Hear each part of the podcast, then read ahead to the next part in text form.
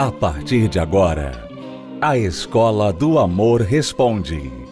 Apresentação: Renato e Cristiane Cardoso. Olá, alunos, bem-vindos à Escola do Amor Responde, confrontando os mitos e a desinformação nos relacionamentos, onde casais e solteiros aprendem um amor inteligente. Eu já vou comentar daqui a pouquinho sobre uma reação curiosa a algo que eu postei no meu Instagram. E vai explicar para você por que as pessoas estão tão infelizes no amor e que tipo de gente precisa da reconstrução do eu que nós temos falado tanto. E eu falo não só de pessoas casadas, mas especialmente de pessoas solteiras, divorciadas, viúvas, pessoas que hoje estão sozinhas. Eu vou falar com você daqui a pouco. Mas primeiro vamos a um trecho da nossa palestra recentemente falando sobre a reconstrução do eu. Este curso que está acontecendo agora na terapia do amor está ajudando muita gente a se restaurar e se preparar para uma vida amorosa muito melhor. Vamos acompanhar, já voltamos para falar sobre este tema. Nós vamos agora à palestra a continuidade do assunto da reconstrução do eu. Veja só esta imagem. Suponhamos que você tivesse que construir neste terreno alguma coisa. O que é que você teria de fazer em primeiro lugar? Hã? Limpar, tirar os entulhos, não é isso? Tirar a sujeira que está aí. Você teria de fazer o que nós chamamos nesta fase da reconstrução do eu, a demolição e a limpeza do seu eu, do terreno que nós falamos semana passada. O terreno, você primeiro escolhe o terreno. Mas o terreno pode estar assim como você viu. E a primeira fase de qualquer construção é você limpar, preparar o terreno. Então você tem que tirar os entulhos. Há terrenos, às vezes, que estão contaminados. A contaminação ali, você sabe, se você vai construir qualquer coisa em um lugar, por exemplo, onde foi antigamente um posto de gasolina, ali aquela terra provavelmente está contaminada com as substâncias que ali existiam, então tem que ser feito um trabalho de descontaminação do solo primeiro para depois construir. Às vezes você tem que construir num terreno que está totalmente vazio. Às vezes você tem que construir ou reconstruir em algo que já existe algum imóvel e que você quer preservar uma parte. Nem sempre você tem que destruir tudo. Às vezes tem uma parte que você quer manter. Então, você mantém aquilo ali. Você mantém essa parte. E isso você tem que fazer também, essa análise com respeito ao seu eu, quando você está na fase de reconstrução. Você tem que olhar para dentro de você e ver o que ainda há de bom aqui, que você pode manter, e o que não lhe serve mais, que precisa ser demolido, arrancado desse terreno para que você construa algo maior e melhor dentro de você. Então há coisas boas, todos nós temos qualidades no nosso eu que precisam ser mantidas, você não precisa jogar fora. Eu guardo comigo ainda hoje muitas lições que eu aprendi na minha infância, da minha criação. Eu tive uma criação de muitas formas relativamente boa, porque eu aprendi muitas coisas, o que é o certo, o que é o errado, dos meus pais. Eles não foram perfeitos, não tinham um bom casamento, mas em outras partes eu aprendi virtudes com os meus pais que eu guardo comigo até hoje. Estas coisas eu não dispensei, eu não demoli, eu não joguei fora. Estão comigo ainda. Então, todo mundo tem alguma coisa boa que você pode e deve reter, deve manter. Mas muitas vezes na reconstrução do eu, você tem que ser radical e fazer essa pergunta para si. Anota porque vai cair na prova. partes de mim e do meu passado, preste atenção, que partes de mim, quer dizer, do meu eu, da minha pessoa, e do meu passado não me servem mais. Você tem que pensar nessa pergunta aqui. E você tem que buscar dentro de você aquilo que do seu eu e do seu passado não estão te servindo mais para a vida que você quer ter hoje e daqui para frente. Há coisas que você faz, há coisas que você fez, há coisas que você é, que não te atendem mais, que não te servem mais, e que estão perpetuando o seu estado de terreno baldio, estão perpetuando o seu estado de um lugar que não serve mais para os seus fins e propósitos. Muitas pessoas estão apegadas a coisas que aconteceram no passado, apegadas a jeitos que elas têm dentro de si, que não estão atendendo o que elas querem e precisam hoje, e mesmo assim elas não abrem mão. Ou porque elas pensam que elas nasceram assim, vão morrer assim, né? Esse é o meu jeito, não vou mudar, eu sou assim, etc. Elas acham que, que elas nunca vão conseguir mudar ou porque nunca enxergaram que realmente estão mal, quando você identifica que partes de você e do seu passado não te servem mais, e você decide arrancar isso da sua vida, então você abre espaço, você cria espaço, né, como um terreno que é limpo, você cria espaço para então construir algo novo, Deus fazer uma pessoa melhor ali em você.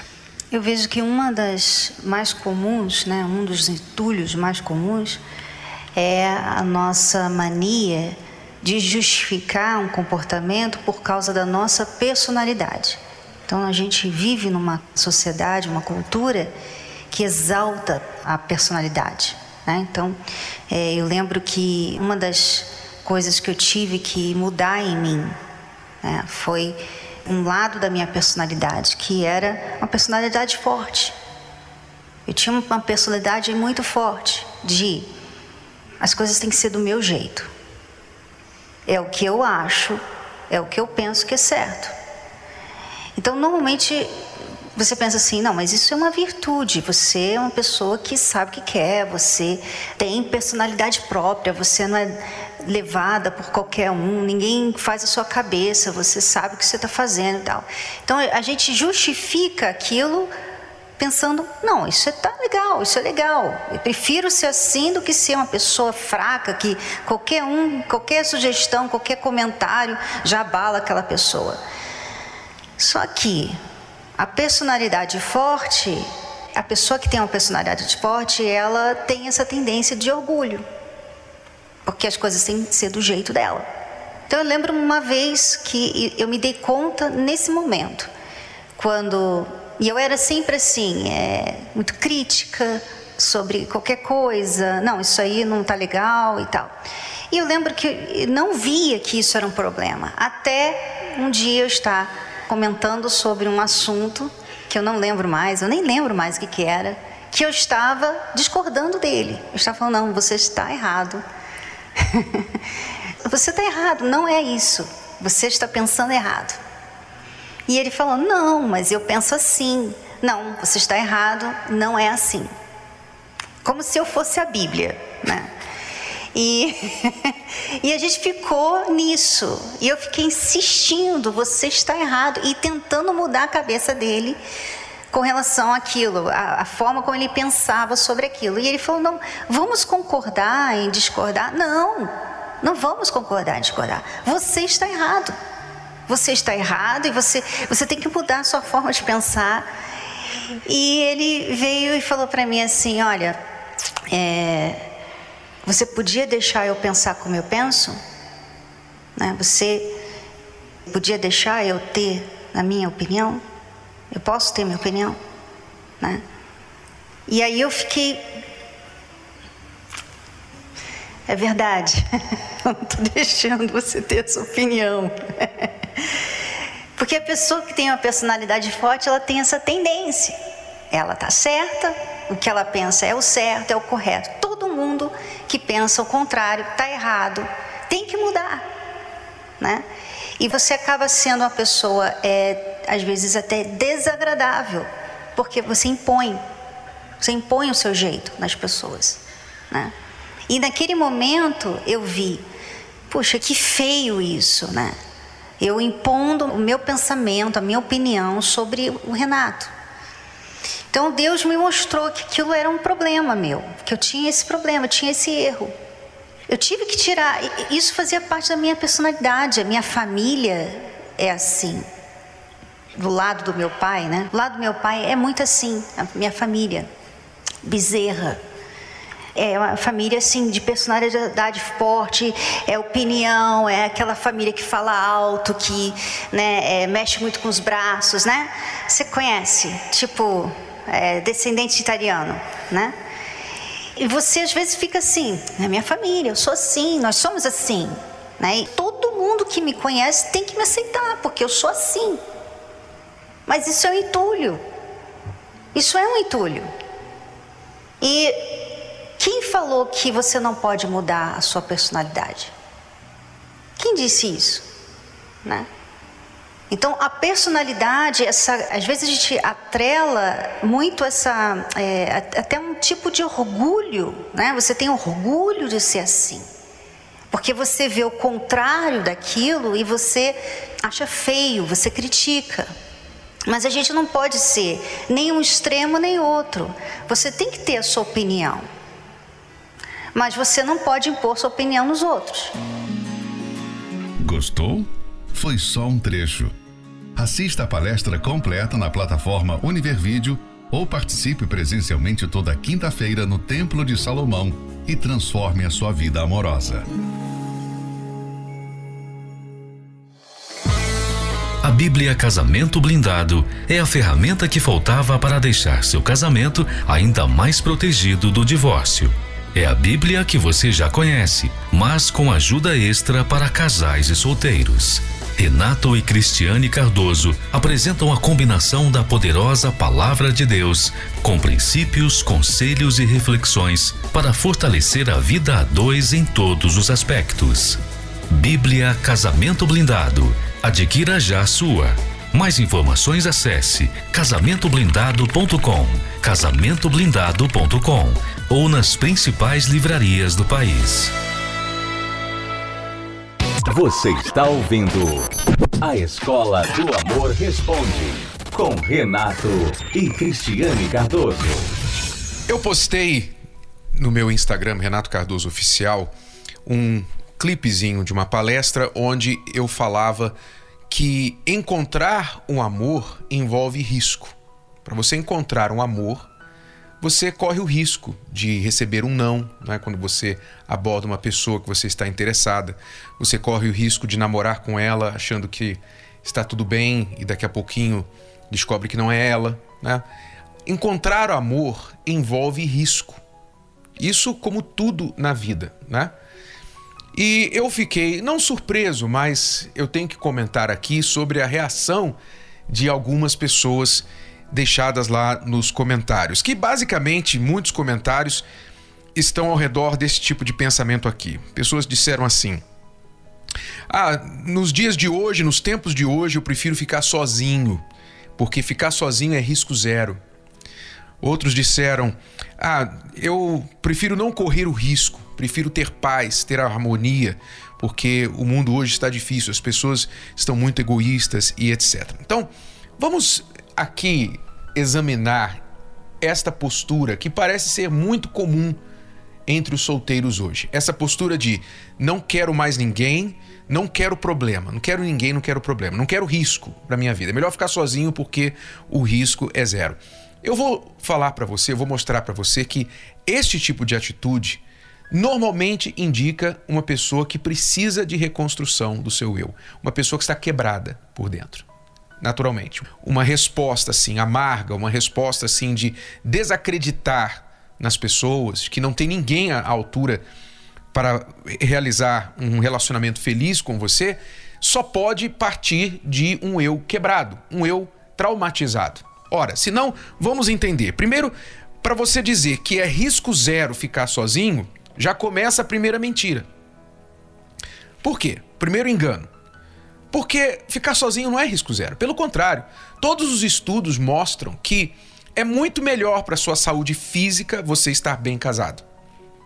É melhor. Pessoas bem casadas são as que vivem mais, as que têm melhor saúde física. Por quê? É natural. É, no meu casamento, 31 anos de casado, a Cristiane está sempre perguntando para mim: você comeu isso, não come aquilo, lembra? O médico falou isso, olha, vamos fazer exercício. O teu cônjuge está sempre vigiando a tua saúde, sempre cuidando da tua saúde. É natural que você vai ter mais saúde, vai viver mais, vai ter uma vida melhor. Fisicamente, emocionalmente, eu me lembro de uma pesquisa aqui, uma de muitas, mas uma especificamente que investigou por que uma cidade no Japão tinha tantas pessoas, muito um nível muito alto de pessoas acima de 100 anos de idade. E queriam descobrir o que era o segredo que essas pessoas no Japão, nessa cidade do Japão, viviam tanto. Qual era o segredo delas? E investigaram lá a culinária, a dieta, né, o clima, investigaram tudo e chegaram à seguinte conclusão: que o segredo, na verdade, era relacionamentos que essas pessoas viviam mais, estavam com mais saúde física, mas também mental, afetiva, emocional, porque eram pessoas que tinham estabelecido relacionamentos saudáveis, relacionamentos longos e saudáveis de família. Então, as pesquisas mostram que não é mais seguro, não é melhor, menos risco ficar sozinho. Solidão tem risco também, risco de saúde, risco de segurança. É só você perguntar especialmente as mulheres que às vezes têm que sair à noite sozinhas, não é?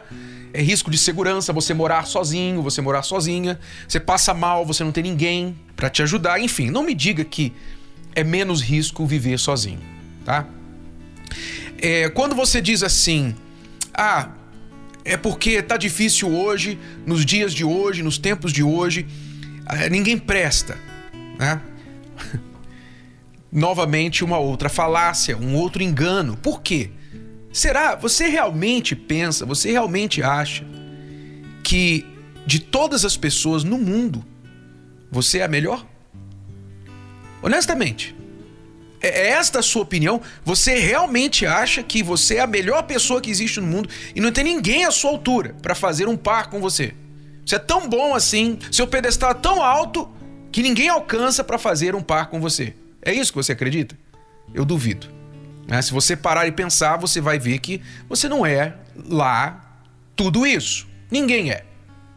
Então, é um raciocínio falho você pensar, ah, não tem ninguém à altura e tal. É você pensar muito mal do ser humano e incluir a si mesmo. Porque se você não se inclui entre essas pessoas que não são capazes de fazer você feliz ou de estar com você e vocês dois viverem uma vida feliz, se você acha que não existe ninguém assim, então, a não ser que você pense que é a melhor pessoa do mundo, você está incluído nisso. E aí é que está realmente o problema. Essa forma de pensar, ninguém presta, sabe? Não tem ninguém para mim. Ah, eu prefiro me guardar, prefiro não ter dor de cabeça. Na verdade, isso é fruto daquele ditado popular que diz assim: antes só do que mal acompanhado. É claro que antes só do que mal acompanhado. Ninguém está falando aqui que você tem que ficar acompanhado mesmo se a pessoa for ruim. Ninguém está falando isso aqui. É claro que é muito melhor você ficar sozinho se a outra opção é estar com alguém que te maltrata, que te trai, que mente, que engana, que bate, que abusa. É claro, ninguém está dizendo isso. Agora, é preciso que você entenda que o mundo não se resume a estas duas opções. Ou você está só ou você está mal acompanhado. O mundo não se resume a isso. Porque onde você olha, você vê casais. Eu sei que alguns casais não quer dizer que estão de mãos dadas na rua ou postam uma foto juntos na rede social, quer dizer que estão vivendo bem. Sabemos disso. Mas falando daqueles que você conhece, que vivem bem, talvez seus pais, seus avós, tios, amigos. Você tem pessoas no seu círculo social, provavelmente, se você não conhece alguém diretamente, você conhece alguém que conhece alguém que vive muito bem no casamento. Então, só estas pessoas já provam a sua tese errada, a sua tese equivocada. Que, na verdade, não existem só duas opções, existe uma terceira. A terceira opção é você estar bem casado. E se você simplesmente se exclui dessa terceira opção, então você vai ficar sozinho, mas não por falta de opção, não porque não existe essa pessoa, mas porque você não quer trabalhar nisso, você não quer investir nesta área da sua vida. Você se resignou e pensou assim, tem pensado assim. Para mim, sabe de uma coisa? Melhor eu só trabalhar, ganhar dinheiro, porque aí eu não esquento com essa área da minha vida. Tá bom, você não vai esquentar agora. Você não vai esquentar agora. Mas em algum momento, essa atitude também, que tem os seus riscos, e por todos os estudos maiores, você também vai ter que enfrentar as consequências dessa atitude. Sabe, eu entendo que tem gente que não quer casar, mas não é por amargura. Nem todo mundo é feito para casamento. Eu entendo isso. Há pessoas que têm uma missão de vida. Né? Nós temos na Bíblia o apóstolo Paulo, ele não quis se envolver com casamento. Ele tinha uma missão, era diferente, mas não era por amargura. Ele nunca falava mal de casamento. Ele nunca falava mal de casamento. Paulo não falava mal do casamento.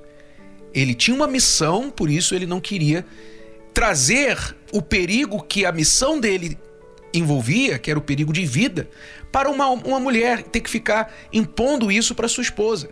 Então ele preferiu se abster disso. Era diferente. Ele não estava casado por ser amargo, por ser um homem traumatizado, não. E eu sei que há pessoas que elas dizem assim: olha, eu acredito que até haja uma pessoa que possa viver muito bem comigo, eu acredito, mas eu não quero. Eu não quero investir nessa área da minha vida. Não quero. Está certo, você tem direito. Assim como tem gente que não quer ter filhos, você tem direito de não ter marido, você tem direito de não ter esposa. Desde que vigie muito bem e seja muito sincero nessa pergunta. Consulte o seu coração e responda, desde que esta decisão, esta atitude, não parta de uma amargura na sua alma. Porque se vem de amargura, meu caro, você está num caminho de autodestruição. Essa amargura que você tem do sexo oposto, este trauma mal curado que você tem aí lá de trás, ele vai explodir no seu rosto lá na frente. Então, é melhor que você trate do seu eu enquanto há tempo. O curso da reconstrução do eu 2.0 está acontecendo agora na Terapia do Amor. Quinta-feira, 8 da noite, Cristiane e eu esperamos por você aqui. O curso é gratuito e aberto ao público, mas ficar do jeito que você está, isso sim, pode sair muito caro. Bom, alunos, é tudo por hoje. Voltamos amanhã neste horário nesta emissora com mais Escola do Amor Responde para você. Obrigado e até lá. Você pode ouvir novamente e baixar esse episódio da Escola do Amor Responde no app Podcasts da Apple Store e também pelo Spotify e Deezer.